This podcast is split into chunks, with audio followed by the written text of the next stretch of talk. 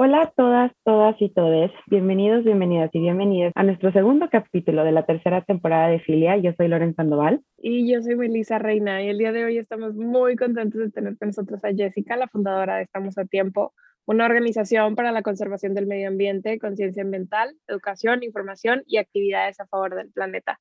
Jessica, bienvenida, ¿cómo estás? Hola, muchas gracias por invitarme. Estoy súper contenta de que de estar aquí y la verdad es un honor que me hayan invitado. Siento que es un proyecto muy padre el que ustedes tienen y me gusta mucho conectar con personas como ustedes. Qué emoción tenerte, de verdad, muchas gracias por hacerte tiempo en tu, en tu agenda. Nos imaginamos que debe ser complicada este, y, y llena, pero muchas gracias por el tiempo que nos regalas.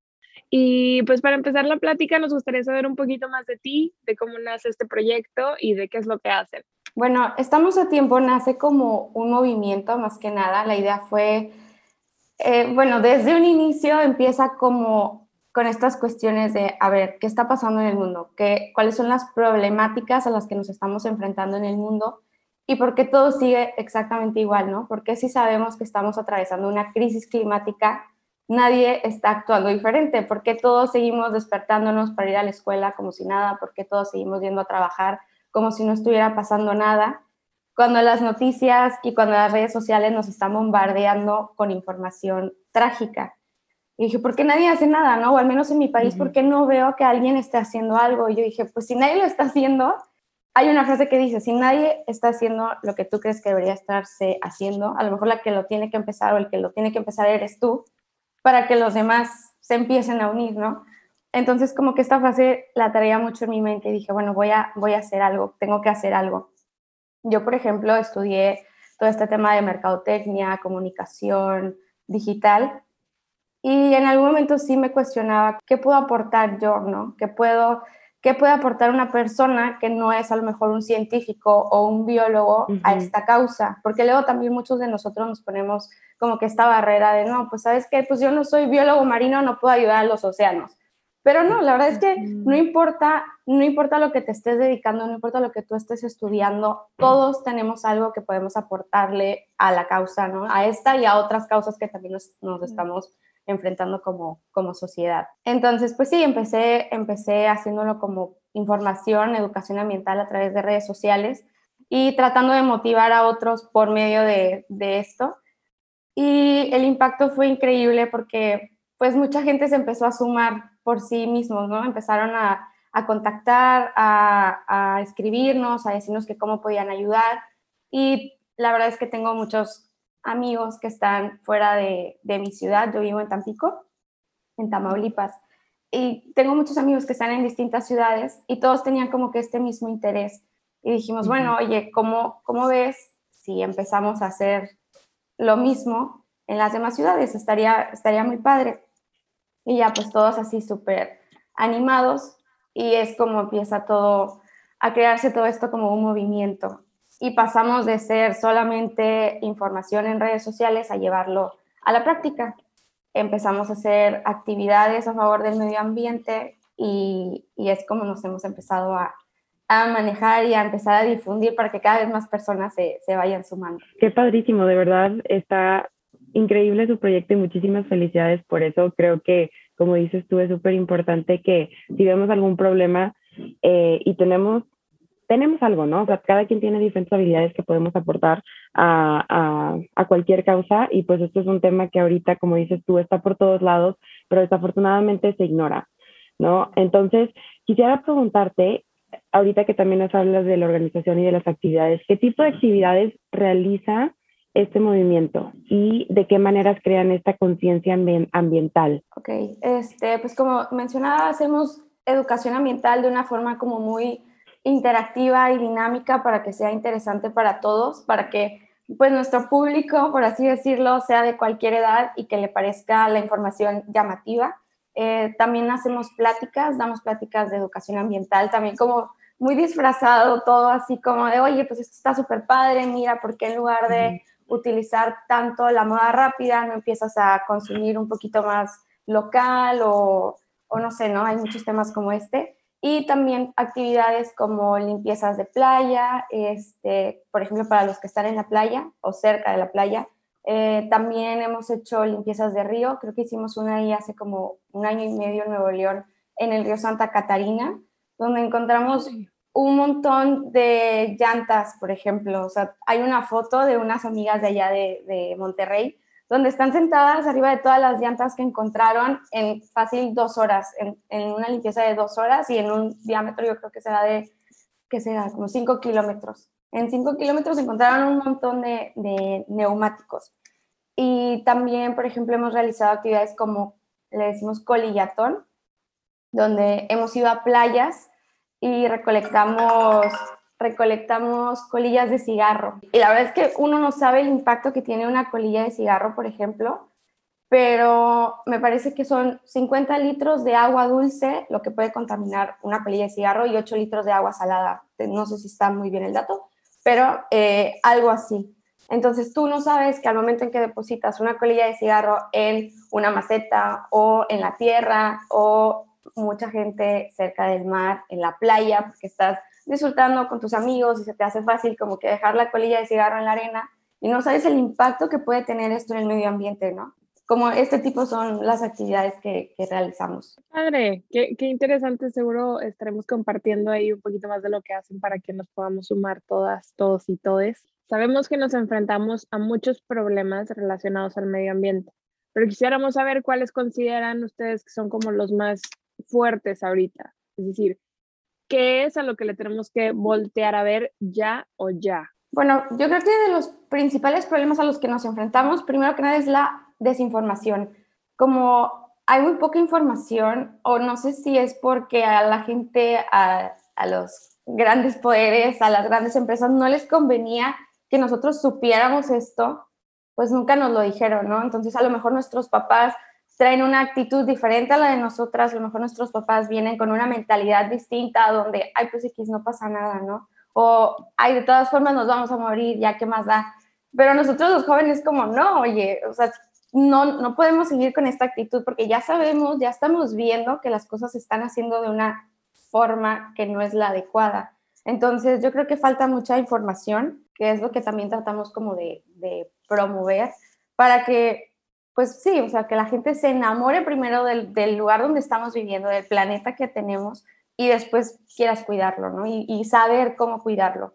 Y otra, yo creo que podría ser la apatía, la apatía de las personas, como que muchas veces crees que, pues, si no vives en la playa o si no vives cerca del mar, pues no te afecta en nada que los mares estén contaminando o que estén llenos de plástico o que nuestras especies marinas estén muriendo porque pues X, tú vives a lo mejor en el centro del país y pues no te va a afectar, pero no sabes que en unos años todo va a empezar a repercutir también en, en tu ciudad. Claro, y digo, todo está conectado, ¿no? O sea, eh, lo que afecta en, en, el mar al final también va a afectar a, a otras áreas y, a, y a, aunque vivas en el centro del país, también por el simple hecho de empatía, de solidaridad, de preocupación por, por, por la sociedad y por pertenecer a algo más grande, creo que deberíamos de de involucrarnos un poquito más. Y ahora, en base a tu experiencia y a tu conocimiento, ¿cómo estamos en México? ¿Qué ves tú en, en manera, en materia de medioambiental?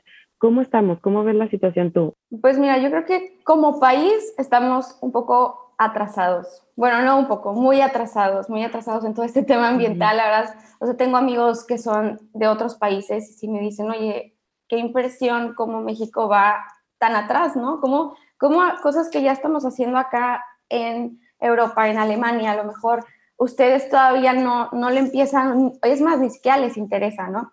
Uh -huh. Entonces yo siento que sí vamos muy atrasados, pero esto no debe ser como un motivo para desanimarnos, sino al contrario, buscar claro. las alternativas, aprender de otros lugares que ya están haciendo este tipo de acciones a favor del medio ambiente y tratar de, de replicarlas y tratar de mejorarlas y tratar de adecuarlas a, a nuestro país, ¿no? Claro. Y creo que eso es algo muy importante, pero también creo que la parte principal, como ya lo mencionaste antes, es, creo que en México hace mucha falta pasar a la conciencia ambiental, tener como esta susceptibilidad de lo que realmente está pasando y lo que tenemos que hacer para evitar que, que llegue a extremos, ¿no? Y con eso en mente, eh, me gustaría saber cómo crees que podemos pasar del conocimiento a la conciencia, porque podemos entender que hay información en todos lados y es fácil de obtenerla. Sin embargo, muchas veces tienes esa información, pero como dices, simplemente te pasa por encima, ni siquiera te pones a pensar realmente en lo que, lo que puede estar pasando. Entonces, ¿cómo, ¿cómo nos apropiamos de esta información para realmente hacer un cambio? Yo creo que es muy importante, primero como vivir, la, vivir la naturaleza, o sea, conocer, empezar a, a disfrutar la naturaleza y darte cuenta que es algo precioso, es algo hermoso y que es un regalo que todos tenemos y que estamos dando algo por hecho, ¿no? O sea, es algo que, que a lo mejor, por ejemplo, aquí en México, lo pongo de ejemplo, donde yo vivo, tú sales a caminar y casi que te cae un mango en la cabeza. Y dos cuadras después te cae un aguacate en la cabeza. Y hay árboles de limón, y hay árboles de tal, y hay árboles de tal. Entonces tú, pues, pues pudieras vivir comiendo cosas de la naturaleza, ¿no? Fácilmente. Y también te mueves a otro país, te vas a Europa, por ejemplo, y tú les platicas esto y es como, ay, no te creo. Y es como, sí, sea, en México hay mangos por todos lados, hay aguacates por todos lados, hay árboles, hay palmeras. México es uno de los países megadiversos del mundo. Hay una lista muy corta. No sé si son 8 o 12 porque hay algunas, algunos datos dicen que son 8 y otros dicen que son 12. Pero México es el país número 5 en esa lista de, de países megadiversos del mundo. Y muchos no lo sabemos, pero México es un lugar privilegiado por su ubicación y tenemos demasiados ecosistemas. Entonces, esto permite que existan demasiadas especies de animales, demasiadas especies de plantas y muchas personas del exterior a nuestro país lo saben, lo conocen, vienen, lo estudian, incluso a veces lo explotan. Y nosotros que estamos aquí no lo sabemos y nosotros que estamos aquí no lo disfrutamos, no lo vemos, no lo cuidamos. Entonces creo que es, es algo primordial que para que tú quieras cuidar algo, lo conozcas y sepas que, que aquí está, ¿no? Y que, que, sepas que es tuyo, que está, que está en tu tierra y que es algo que tienes que proteger, es algo que tienes que cuidar y es algo que tienes que admirar, ¿no? Claro, definitivamente. Creo que es algo que, como dices tú, muchas veces lo tenemos aquí enfrente y no nos damos cuenta porque pues lo damos por hecho, ¿no? O sea, ya está aquí, pues no es nada especial. Pero qué importante es esto que dices tú, o sea, volver a ver nuestro alrededor con ojos diferentes, con una perspectiva diferente y este, tratar de involucrarnos un poquito más en, en, en, nuestro alrededor.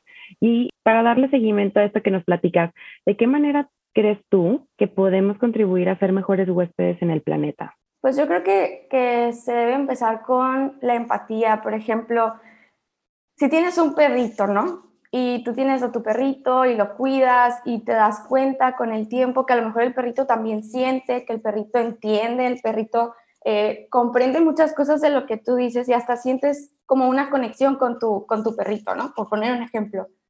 Y que te hace pensar que es distinto con otras especies de animales, ¿no?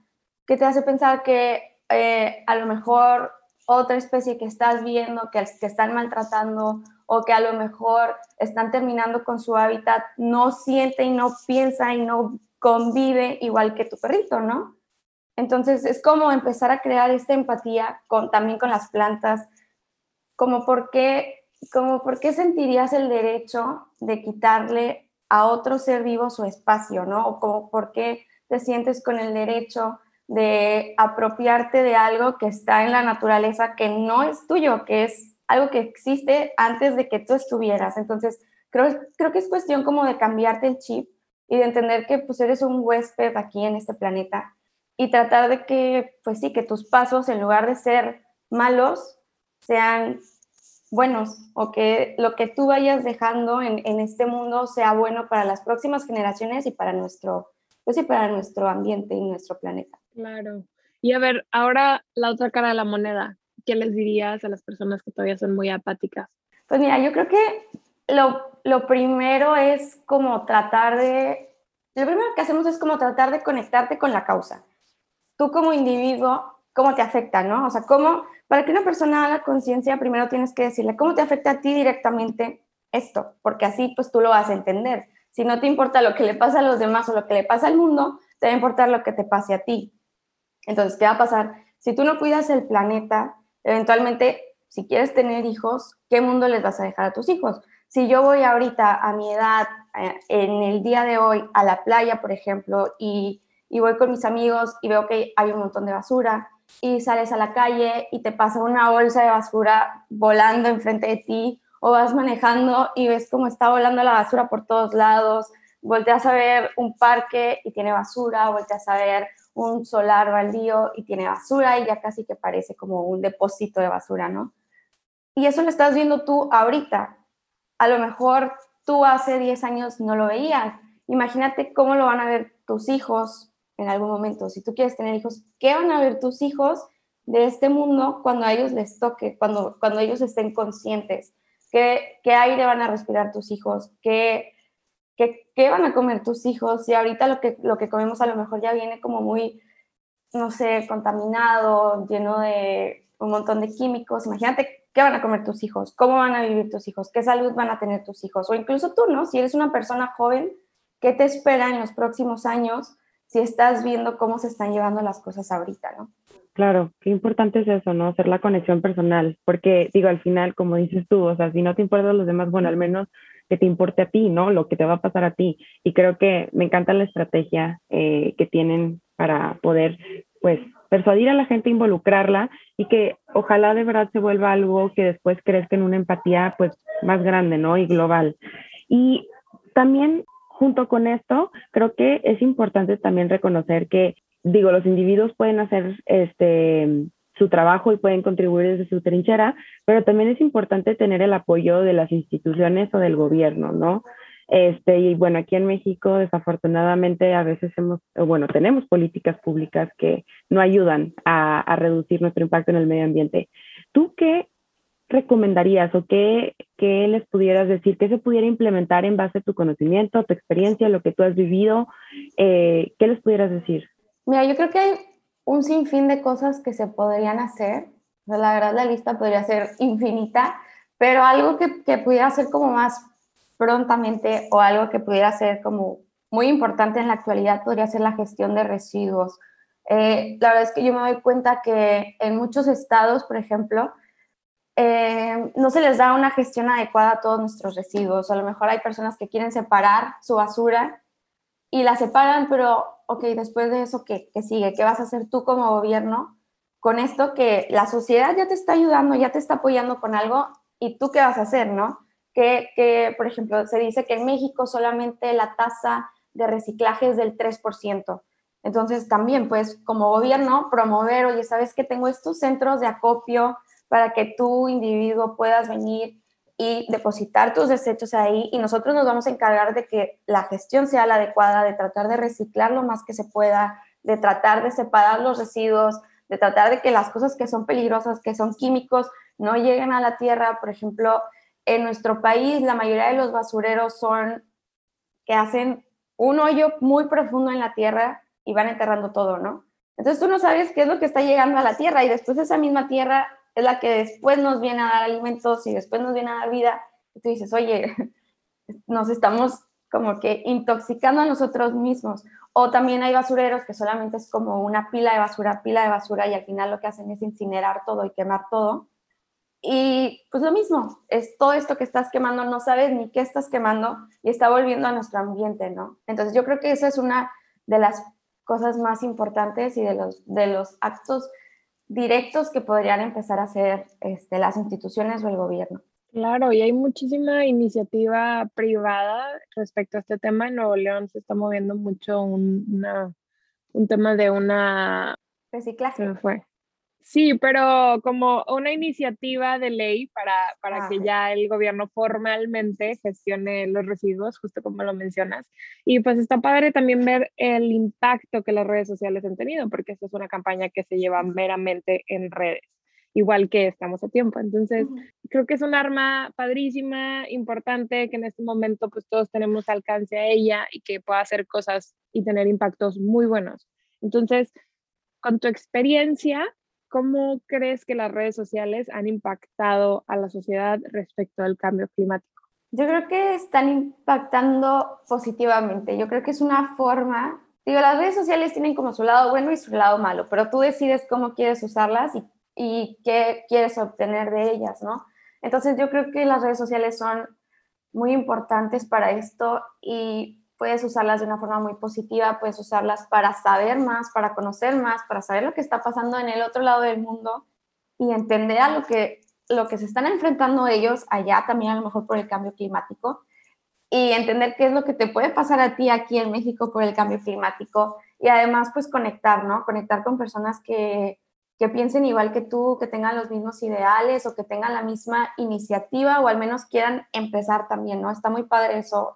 La verdad es que en redes sociales nosotros hemos conocido a, muchas personas increíbles que tienen muchísimo que aportar a la causa, que tienen como toda la, toda la inquietud y todo así como, pues no sé, como toda la actitud para, para cambiar la realidad a la que nos enfrentamos. Entonces yo creo que las redes sociales son importantes y muy buenas. Claro, y el claro ejemplo somos nosotras, ¿no? O sea, que nos encontramos por redes sociales y conectamos a través de ellas. Y así ha sido realmente toda la trayectoria de Filia. Eh, hemos conocido a gente, como dices tú, increíble de muchísimas partes del país, de Latinoamérica, y es increíble la colaboración que puedes llegar a tener, incluso pues en el ambiente digital, ¿no? Y ahora que mencionas de la gente con toda la actitud y con la gente motivada para involucrarse, ¿cómo se, pueden cómo se puede sumar la gente que nos escucha a su movimiento y en dónde los podemos encontrar? Eh, bueno, estamos como estamos a tiempo MX en Instagram. La verdad es que nosotros, como buenos millennials que somos, manejamos todo, todo en redes sociales y yo creo que Instagram es la red social que más, que más frecuentamos. Y si ustedes nos envían un mensaje directo, nosotros estamos súper al pendiente. Tenemos también por ahí un formulario para todos los que quieran este, registrarse como líderes de su comunidad o como voluntarios, dependiendo del tiempo que tengan y las inquietudes que tengan. Y pues también, o sea, cualquier duda que, que les surja o cualquier inquietud, lo que tengan, nos pueden escribir. Nosotros estamos súper al pendiente. Qué bueno, qué padre. Seguro ahí también lo dejaremos por escrito para que se puedan sumar. Y pues lamentablemente tenemos que cerrar, aunque queramos seguir platicando de este tema por mucho más tiempo, pero para ya como última pregunta, nos gustaría hacerte la pregunta que le hacemos a todos nuestros invitados. ¿Cómo crees tú, Jessica, que podemos ser parte del cambio? Pues mira, yo creo que tenemos que perder el miedo de salirnos nuestra, de nuestra zona de confort y hacer algo. O sea, lo que yo sé que los que escuchan saben que pueden hacer algo y que ya tienen algo en mente sobre alguna causa o sobre algo que quieren emprender. Y simplemente hazlo, no tengas miedo, nadie hace las cosas perfectas, nadie busca que hagas las cosas perfectas, simplemente con que hagas las cosas y empieces está bien. Y, yo creo que de lo único que te puedes arrepentir en esta vida cuando haces algo que amas es de no haber empezado antes. Claro, me encanta. me encanta a mí también, genial.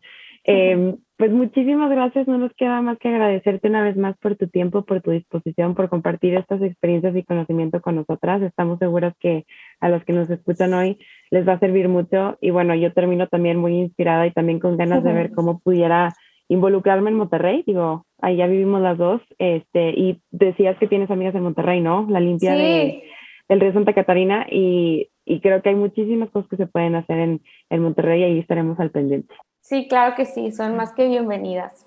Muchas gracias, seguro por ahí nos vas a tener próximamente ayudando desde acá. Qué padre, muy bien. Jessica.